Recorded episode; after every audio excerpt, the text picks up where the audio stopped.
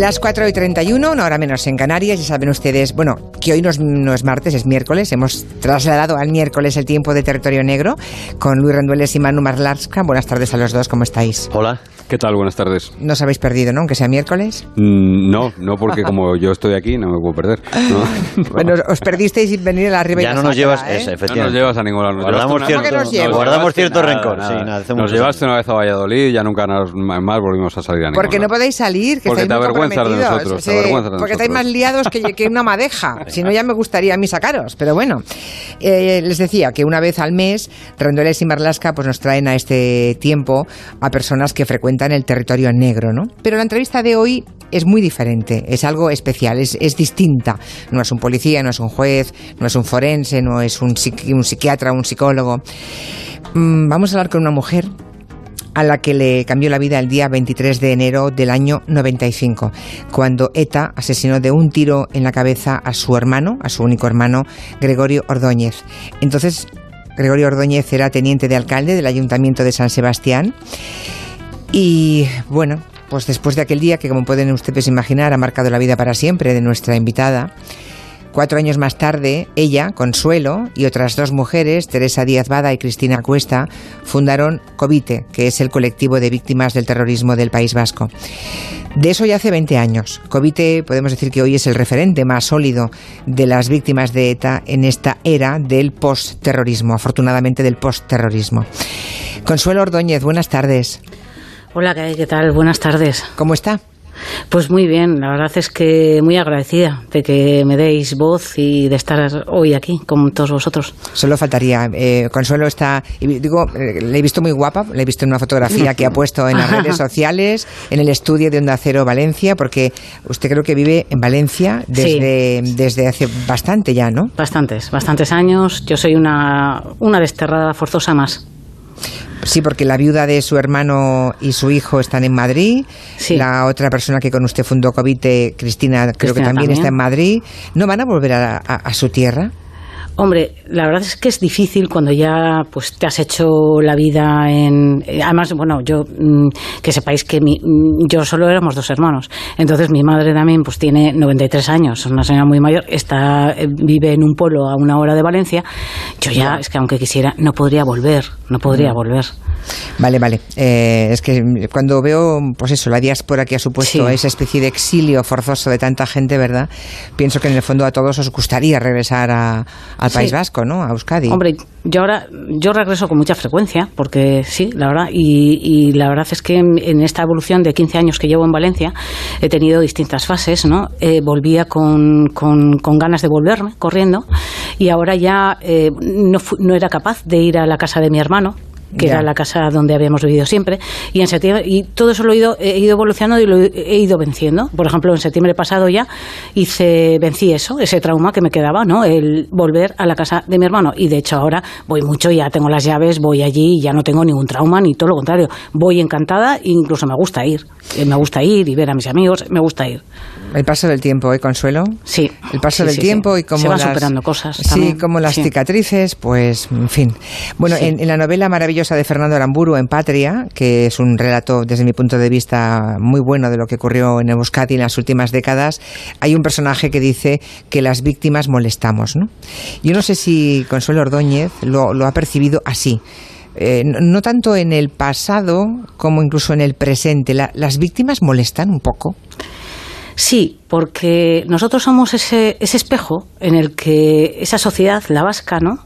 no se quiere reflejar, porque mm, a una, una mayoría de esa sociedad vasca le recordamos esa conciencia, llamamos la atención a esa conciencia, ¿no? Ya. Somos un poco como eso que no se quieren ver, porque ¿qué hicieron ellos cuando nos estaban matando?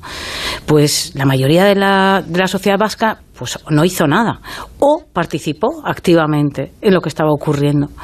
Entonces, por eso sí que seguimos siendo molestos y sí que es verdad que hay una urgencia, una urgencia desde las instituciones y la propia sociedad en pasar página en pasar página rápidamente, incluso sin haberla leído, claro. Bueno, incluso diría yo, Consuelo, que, que a veces se ven a, a, las víctimas casi como un obstáculo, ¿no? Para la normalización de la convivencia, para los que creen que de alguna forma eh, es una obstrucción a pasar página sin leerla, creo que eso es lo, lo, lo tremendo, lo grave. ¿Qué, ¿Qué le diría a usted que vio cómo asesinaban a su hermano en el año 95? Pues que nosotros somos todo lo contrario, somos el referente, el referente de paz de esa sociedad. Nosotros no somos obstáculo, sencillamente eh, hemos dado un gran ejemplo, hemos roto la espiral de la violencia. Eh, a la violencia nunca respondimos con violencia, todo lo contrario. Eh, Cristina Cuesta, que es mm, la, con la, persona a la que yo le debo muchísimo, junto con Teresa, por fundar Covite, y que fue la que tenía ya la tradición de fundó una asociación pacifista ¿no? Eh, yo les conocí ahí cuando, cuando, cuando ella estaba en pleno activismo en esa sociedad, en esa asociación pacifista. Dilo con tu silencio. O sea, antes era ese el lema de Denon Artean. Bueno, nosotros somos ese referente de paz, ese camino para la paz y ese ejemplo de convivencia. O sea, que todo lo contrario, obstáculo de paz. Es verdad, nos acusan, pero nos acusan porque nos quieren, claro, nos quieren silenciar como sea, porque somos molestas y no, no interesa lo que decimos. Pero eh, nos acusan a veces eso, de nos acusan de vengativas cuando lo que estamos pidiendo es justicia y memoria y dignidad. Y para cerrar las cicatrices, cicatrices de todo lo que, de todo lo que ha sucedido, que ha sido gravísimo, la mayor vulneración de derechos humanos en situación de paz que ha habido en este país. Para eso es necesario es necesario que, se, que eh, eh, nuestro ejemplo, que se, nos, que se nos tenga, que se nos visibilice y que, y que se aprenda de lo que nosotros hemos hecho a lo largo de todos estos años. Tengo la sensación, eh, Consuelo, que este país tiene como mala relación con la memoria en general, ¿no? Sí, la verdad es que sí. Claro que, sí. Pero es que vivimos siempre de espalda a lo que nos han hecho o hemos hecho o nos ha pasado, ¿no? Bueno, todo pues esto quizá porque hay mm. malas conciencias, hay muchas malas conciencias por ahí que no interesan. Sí. Igual, hay que decir que Covite, esta organización que fundó Consuelo Ordóñez con Teresa Díaz Bada y Cristina Cuesta, pues a diferencia de mm, seguramente otras asociaciones de víctimas, eh, ha subsistido con buena salud mm, en, esta era ya del postterrorismo y a lo mejor el, el, secreto de esa supervivencia y del respeto enorme que generan es que nunca se han puesto la bufanda de ningún partido político, ¿no? No se han dejado ustedes, perdónenme, consuelo la expresión, mandonguear por los políticos, ¿no?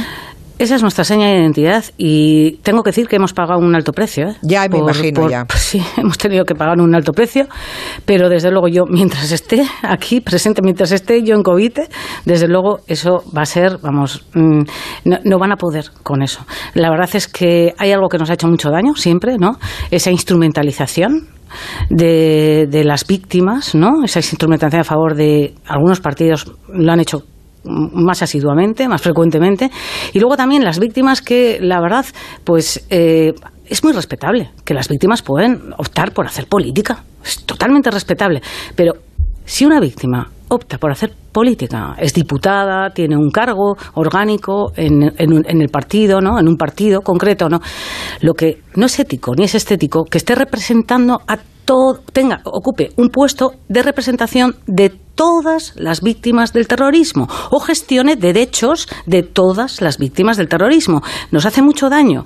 Nos hace mucho daño porque, primero, nos etiqueta a todo el mundo con que tenemos que ser de ese partido.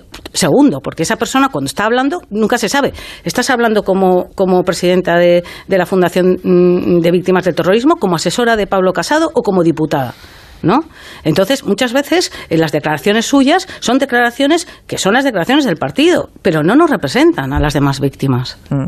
Pues seguramente por eso por eso Covite mm, goza de mm, bueno pues de, esa buena salud y de ese respeto generalizado no porque intentarlo anda que no lo habrán intentado Consuelo no supongo pues, bueno, Sí.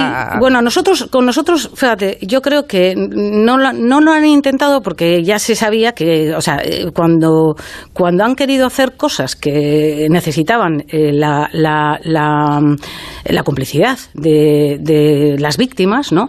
Ellos sabían quién estaba en Covite y quién estaba en otras asociaciones de víctimas. Entonces, saben que siempre han tenido dispuestas a otras víctimas que sí, que sí, que sí que se han prestado por, por lo que sea, ¿no?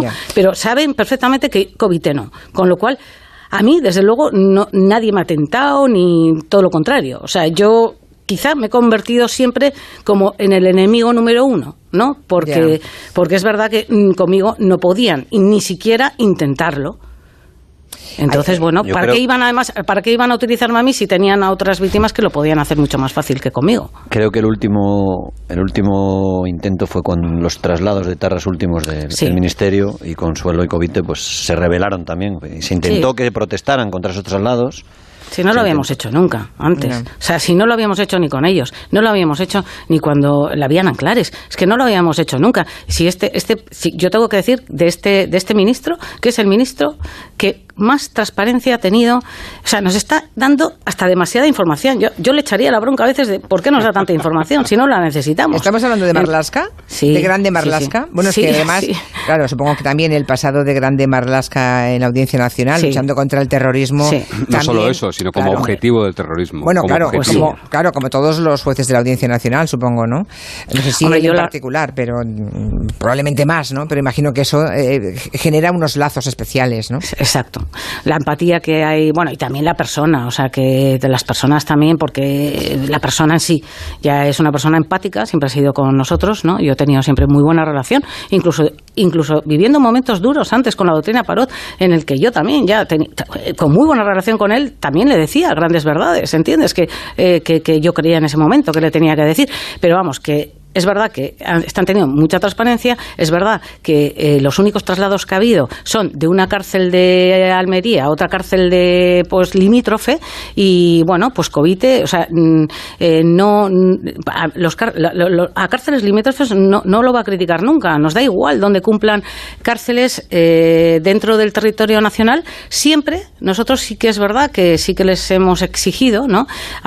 bueno, nosotros no tenemos derecho a exigir nada en política penitenciaria porque eso, eso es competencia de los gobiernos. De todos los gobiernos han establecido sus políticas penitenciarias. Pero tienen derecho a decir lo que les gustaría. Claro, no tenemos. Eh, lo que pasa es que sí que a pedir. Yo, yo siempre he sido consciente. Cuando tengo derecho a exigir algo, porque son derechos de las víctimas, o cuando no. Tengo sencillamente eh, que pedir que me escuchen humildemente. Y yo sé que este ministro nos ha escuchado en ese sentido. Nosotros hemos pedido que para ser acercados, igual que fueron acercados el asesino de mi hermano Valentín Lasarte, ya lo fue acercado en, en la vía en Anclares, ¿no? y ahí se exigían tres requisitos eh, y nunca dijimos nada, jamás dijimos nada. Se cumplían esos tres requisitos que el gobierno Zapatero había impuesto, pues ya está, no dijimos nada. Eh, luego vino el PP, estableció otros dos requisitos. Lo que pasa es que no, no ha habido nadie, no ha habido nadie que los ha cumplido, pues porque, bueno, ellos también acercaron a Bolinaga a una cárcel vasca, ¿eh? que no se nos olvide, pero bueno, y a otros más, alguno más también. Pero bueno, que no se acercaron así porque no cumplían esos dos requisitos, porque la izquierda Berchale es la que sigue manteniendo la disciplina de los de los etarras en la cárcel y les prohíbe el arrepentimiento y la colaboración, ¿no?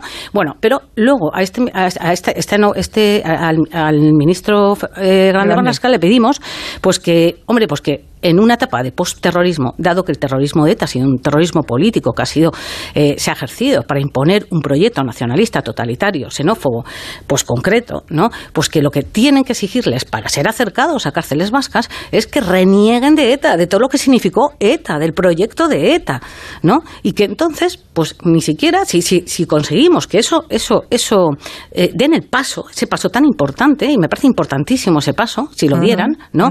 No diríamos nada tampoco si los acercan a una cárcel vasca. Está bien. Eh, por cierto, que em, aquí donde la escuchan, Consuelo Ordóñez, la hermana de, Gregorio Ordóñez, asesinado eh, eh, el 23 de enero de 1995, fue a la cárcel a ver al asesino de su hermano, a, Valentín Lasarte. Lo acabas de mencionar, Consuelo. Sí, sí, sí. Me gustaría, si puedes, si quieres, que nos contaras cómo fue ese encuentro, porque por más que nos podamos imaginar, es muy difícil que mm, que tengamos la, que podamos tener siquiera una aproximación a lo que siente alguien delante del verdugo de su hermano.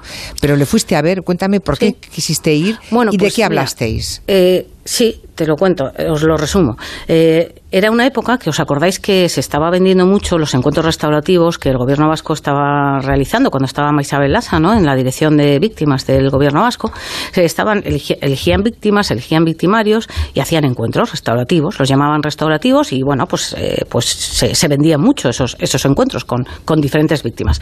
Entonces, a mí nunca me elegían, joder. Yo, es que tenía al Valentín Lasarte en la cárcel y yo era la que mejor, no sé, pues lo tenía ahí y era víctima, a mí nunca me elegían. Bueno, vale, eh, entonces, eh, bueno, pues yo, yo quería, yo quería, yo quería ir a esto, pero luego llegó el gobierno Rajoy y entonces estableció su propia política penitenciaria y en ese plan, en ese plan resulta que había un apartado en el que decía eh, que si una víctima pide ver a su victimario para que le pida perdón, este tiene que ser concedido. Entonces dije, esta es la mía, esta es la mía, o sea, a mí no me eligen, pues esta, esta es la mía. Entonces llamé a Juste, llamé al, al institución, al director de instituciones penitenciarias y dije que quería, que quería ver a Valentín Lasarte. Y entonces, bueno, eh, mi plan era el siguiente. Yo no me creía que Valentín Lasarte estaba arrepentido, porque yo, yo era como una... Yo, yo seguía a Valentín Lasarte como si fuera mi estrella de rock mm, favorito. Yo iba a todas las, todas las vistas que había en la Audiencia Nacional, tanto cuando era juzgado por uno de los asesinatos o como iba como testigo de, de, otro, de otro asesinato, ¿no? En el que él participó para ver, también. Perdóname, Consuelo, algún sí, para, verle para, verle, para, escuchar su voz, para ver cómo para ver qué decía, para eso. Entonces, ah. claro, siempre, siempre le entraba una anesia. Allí, nada más entrar a la Audiencia Nacional, él no se acordaba nunca de nada. Y entonces, eh, eso servía para encubrir a los que estaban juzgando, los compañeros de comando que estaban juzgando. Entonces, claro, yo, nosotros en esa, en esa, en esa época eh, estudiamos mucho. Yo tengo unos buenísimos compañeros, Antonio Recio, por ejemplo, también, que son juristas, ¿no? Y nos em, empollábamos las leyes penitenciarias, las, eh, las políticas penitenciarias. Entonces descubrimos el requisito de la colaboración. Y nosotros creíamos que, que para demostrar si un preso de, ETA estaba de verdad arrepentido, ¿no? ya habíamos hecho el libro este de agujeros del sistema, ¿no? De crímenes sobre esclarecer. Y bueno, entonces, em, si un, si un eterra está arrepentido, ¿qué mejor manera de demostrarlo ¿no? que contándonos todo lo que sabe de cuando salía a matar por los lugares donde él solía a matar. Entonces, eh, yo es verdad que entré eh, ese día, me decían, me lo querían quitar de la cabeza, ¿eh? me decían, ¿estás segura? ¿Estás segura? Yo, sí, estoy segura, estoy segura. Me ayudó mucho Antonio también a preparar un buen interrogatorio. Juanfer, que es el que hizo el, libro de agujeros del sistema, hicimos un capítulo de la vía Anclares, de todos los crímenes que están sin resolver, de los que formaban la vía Anclares. Total, que yo me fui con 40 preguntas, es verdad que nada más entrar, le dije, creo que tienes que, cuando, cuando entré en una salita en la que estaba el director de la prisión, él sentado enfrente mío y yo eh, enfrente suyo, claro, pues le dije, eh, creo que me tienes que decir algo, ¿no? Eh, creo que me tienes que decir algo.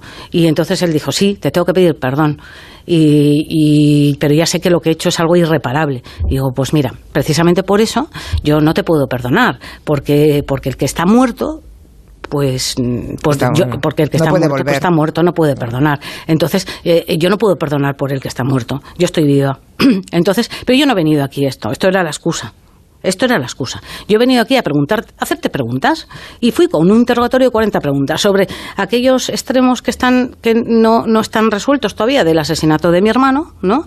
Eh, quién disparó, quién o quién o quién dio la orden, y luego sobre todos los crímenes mm, le, le, pregunté lo primero que le dije tú tú cuando entraste en ETA me dijo tal fecha, ¿no? Bueno, ya sabemos cuándo te detuvieron, ¿no?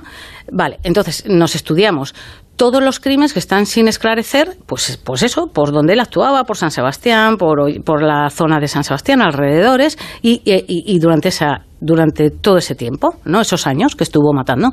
Bueno, pues la verdad es que no me contestó, no me contestó a nada, no, no sabía nada. O sea, y yo le dije, chico, pues no sé, si vengo de verte la semana pasada, eh, justo la semana pasada había estado en un juicio viéndole, ¿entiendes? Y es que además por tu culpa, ¿eh? en algunas de esas amnesias que te entra, han, han absuelto a uno de esos compañeros de comando, ¿entiendes? Entonces, claro, yo le empecé a preguntar, no sabía nada, no respondía nada, nada sabía, no se acordaba, es que eso por una cosa, por la otra, no, no nunca sabía nada. O sea, tú ¿entiendes? Querías que ese encuentro fuera más que para que te pidiese perdón, que tenía que hacerlo, porque el protocolo lo marcaba, para ver si conseguías que esos agujeros, o sea, que las víctimas de ETA, eh, los crímenes eh, han quedado impunes, tuvieran alguna respuesta, pero de eso nada, claro. Y nada, yo entonces me hubiera creído su arrepentimiento, fijaros, me hubiera salido creyendo, si me hubiera dado luz a, pues yo qué sé, a, a, dos, a dos de los, de los, de los, de los 15 crímenes por los que le pregunté, eh, o a tres, o sea, o a uno igual hasta me creo su arrepentimiento. Pero salí diciendo, el día siguiente hice una rueda de prensa y hice una valoración. Y la valoración no fue, fue muy distinta a la de los otros, ¿no? De las de los otros encuentros que siempre decían, pues me pidió perdón, se le veía arrepentido, yo creo que sí, yo creo que sí que estaba, estoy, eh, sí que me creo ese arrepentimiento, hablando de la humanidad de ese preso y tal, ¿no?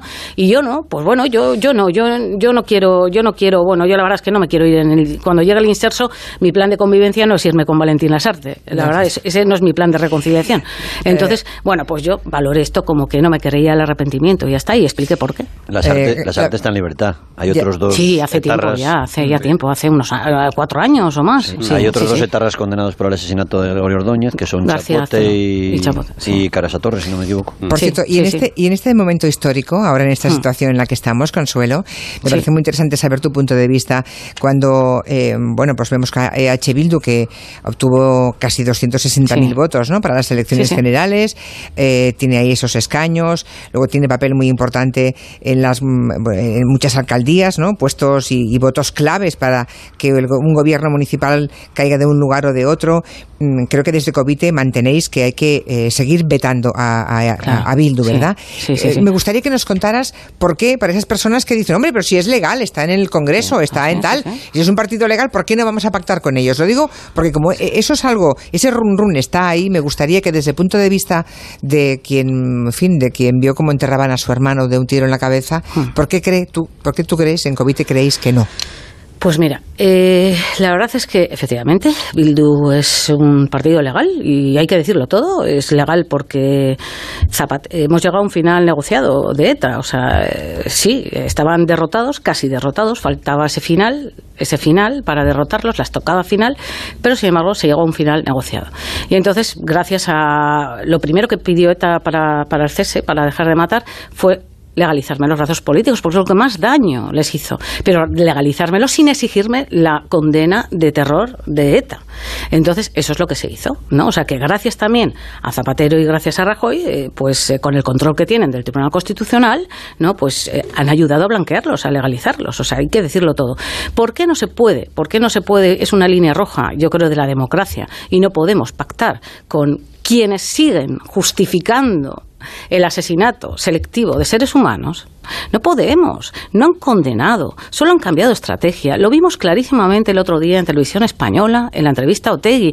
No han cambiado un ápice, o sea, es que tienen la chulería de, de, eh, de, vamos, de no cortarse un pelo. Nosotros llevamos denunciando esto, denunciando las mentiras, la propaganda de la izquierda del chale, eh, eh, que no, no es un partido, será un partido legal, pero no es un partido democrático, que falta lo más importante, la condena de la historia de, terror. Tenemos sentados en las instituciones a quienes han sido los ideólogos de ETA, los que han gestionado el terror. Pero ¿os creéis, os creéis que mi hermano fue asesinado porque se le ocurrió al jefe de ETA que está militar, que estaba escondido en, un punto de Francia? Que no, hombre, que la orden, que la orden de asesinar a mi hermano sale del despacho de al lado, que sale de los, de los que eran HB, de, la, de, de CAS, de, la, de la izquierda de Chale, y siguen estando los mismos. Los mismos ideólogos son los que ahora están pisando alfombras rojas, están en las instituciones. Por eso nos negamos a ir, desde 2013, que están en las instituciones, nos negamos a ir a los homenajes que se hacen, que se celebró la semana pasada en el Congreso de los Diputados. Es un acto de cinismo, es un acto de cinismo tener que ir a un acto, a un acto de, en homenaje a las víctimas del terrorismo con, con señores que están sentados en esos escaños que les sigue pareciendo bien haber asesinado a nuestros familiares, haberlos herido de por vida, haber amenazado a miles, eh, ordenado el destierro de miles y miles de cientos de miles de personas, de vascos. Han cambiado el mapa electoral de por vida en el País Vasco. ¿Qué debería hacer, eh, eh, ¿Qué debería hacer Bildu para convertirse en un actor más eh, en el tablero político, desde tu punto de vista. un actor que fuera legítimo, que es legal, evidentemente lo es. Eh, entiendo también, deduzco de tus palabras, que, digamos esa legalización no te gustó. No, no, no. ¿Te pareció un error? Bien. Pero fue una exigencia de ETA, sin más. Ver, em, a cambio de dejar el terrorismo, supongo. Sí, sí, sí, claro, sí, sí, sí. Bien. para, para ti un precio demasiado alto, deduzco. Pues sí, porque, porque faltaba la disolución final protagonizada por las fuerzas y cuerpos de seguridad y ya está. Estábamos a punto de derrotarlos con Estado de Derecho. Pues ¿qué es lo que tiene que hacer? ¿Qué, debería, ¿qué debería hacer? ¿Qué debería hacer sí, por un pues ya está. Condenar toda la historia de terror de ETA. Decir que ETA jamás tenía que haber existido. Es mucho pedir, es mucho pedir para quienes han estado perteneciendo a toda esa mafia etarra, es mucho pedirles no, no es nada. No, y no lo quieren hacer. Y no lo quieren hacer. Pues mientras no lo hagan, pues oye, pues no, no, no, pues no, no, debería, debería ser una línea roja. ¿eh? Está, clarísimo, hay una línea roja ahí, está muy clara la posición de, Consuelo Ordóñez. Y el gobierno que te, o sea, eso desde el punto de vista de Bildu, de los, digamos, de los herederos ideológicos, de los que en un momento mataban a gente por imponer su ideología. Y desde el lado, digamos, de, democrático, el gobierno, ¿qué tareas tiene pendientes? Para hacer? El gobierno de España y el gobierno de Euskadi. Bueno, pues el, gobierno de España, de, pues bueno, tomarse en serio lo de la línea roja de, de, Bildu, ahora que está el tema de los pactos y todo eso, yo, yo creo que es el único partido, que, es el único que tendría que haber una línea roja, ¿no?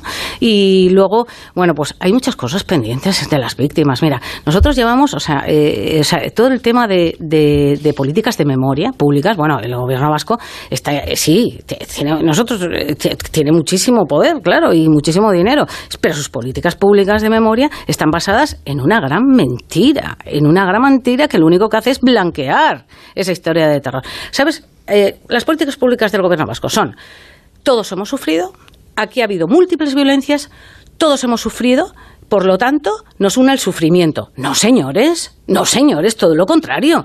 Aquí, nuestra, nuestra seña de identidad, las víctimas del terrorismo, es nuestro significado político. El significado político que nos quieren, nos quieren borrar a toda costa los nacionalistas porque es el que estorba, es el que estorba. Nos quisieron eh, nos quisieron matar, nos mataron, nos persiguieron, nos amenazaron, nos hirieron de por vida para imponer ese proyecto político totalitario nacionalista que se está defendiendo desde las instituciones, se justifica hoy, está más vivo que nunca. Y eso es lo que hay que deslegitimar. Y en esa tarea de deslegitimación, los gobiernos, tanto, eh, tanto nacional, eh, tanto todos los que ha habido en España, o sea, hasta ahora, tanto los, los gobiernos vasco como nacional, no han hecho nada, prácticamente nada. Mirar cómo está la educación, nadie sabe nada de una víctima, nadie sabe nada. O sea, la justicia, ya veis lo que hay en la justicia. O sea, más de 300, casi 400 crímenes sin resolver. Nadie ha pagado por ellos, nadie ha pagado por ellos. Y a la hora de la verdad, aunque digan todos los medios, vamos a poner todos los medios, venga, para resolverlos, os digo yo que estoy metida en esto trabajando todos los días, no están todos los medios puestos, se tiene que hacer mucho más, se debe de hacer mucho más. Y luego, otro tema también, eh, pues eh, también muy importante. Fijaros, os parecerá esto, pero es una cosa que no lo sabe nadie, ¿no? Eh, mirar, la ley 2911, ¿no? Que, que ya sabéis que es la de la ley de reparación de las víctimas del terrorismo, ¿no? Fijaros, desde, desde que era un borrador, Jacobite advirtió, estáis cometiendo una injusticia atroz. Estáis, estáis estableciendo la mayor desigualdad indemnizatoria entre víctimas. ¿Por qué? ¿Sabéis lo que hace? ¿Sabéis lo que hace esa ley? Y hemos estado durante todos los siete años y medio del gobierno de Rajoy pidiéndoselo a gritos, pidiéndoselo a gritos. Tenían mayoría absoluta, no les hubiera costado nada, voluntad política, no les ha dado la gana de hacerlo. ¿Sabéis qué pasa con esa ley? Las víctimas, de, las víctimas que tienen su caso resuelto, o sea, la vida, la vida de una víctima que no tiene el caso resuelto, comparado con la víctima que tiene el caso resuelto, es decir, o sea, las parias con las que se les ha negado la justicia, esas cobran la mitad, 250.000 euros, cuando ya sabéis que las víctimas que han tenido juicios, por ejemplo el 11M, vamos a ver, han cobrado casi 800.000, muchas víctimas que han tenido sentencia han cobrado más de 500.000 y ahora por esa ley cobrarán, las víctimas que tengan, cobran 500.000 euros. Eso no es justo. ¿Es justo eso? ¿Os parece que es justo? ¿A que no? Bueno, pues eso lo hemos estado reclamando a gritos. Por eso las víctimas están muy enfadadas también con el gobierno de Rajoy y durante tantos años no haber querido arreglar eso. Y este gobierno nos lo está, nos ha prometido que lo va a arreglar, a ver si lo arregla. Pues, y eh, luego más cosas que también que tiene que, les pediríamos. La disolución final de ETA por las fuerzas y cuerpos de seguridad. Eso también es esencial y es una exigencia que también estamos pidiendo a este gobierno, como se lo pedimos al, al gobierno de Rajoy y nos lo negó. Consuelo Ordóñez, gracias por venir. Te hemos hecho pocas preguntas, pero no hacen falta demasiadas. Eh, hay ahí una capacidad enorme de comunicación y de contar con pasión lo que ha ocupado tu vida desde aquel enero de 1995, que fue el asesinato de tu hermano. Un abrazo, me ha encantado conocerte. Hasta la próxima. Igualmente, si algo se mueve, Silva y vuelves a la radio. ¿vale? Gracias, Consuelo. Gracias, Consuelo. Gracias a todos vosotros, de verdad, un beso enorme. Gracias. Noticias, son las 5.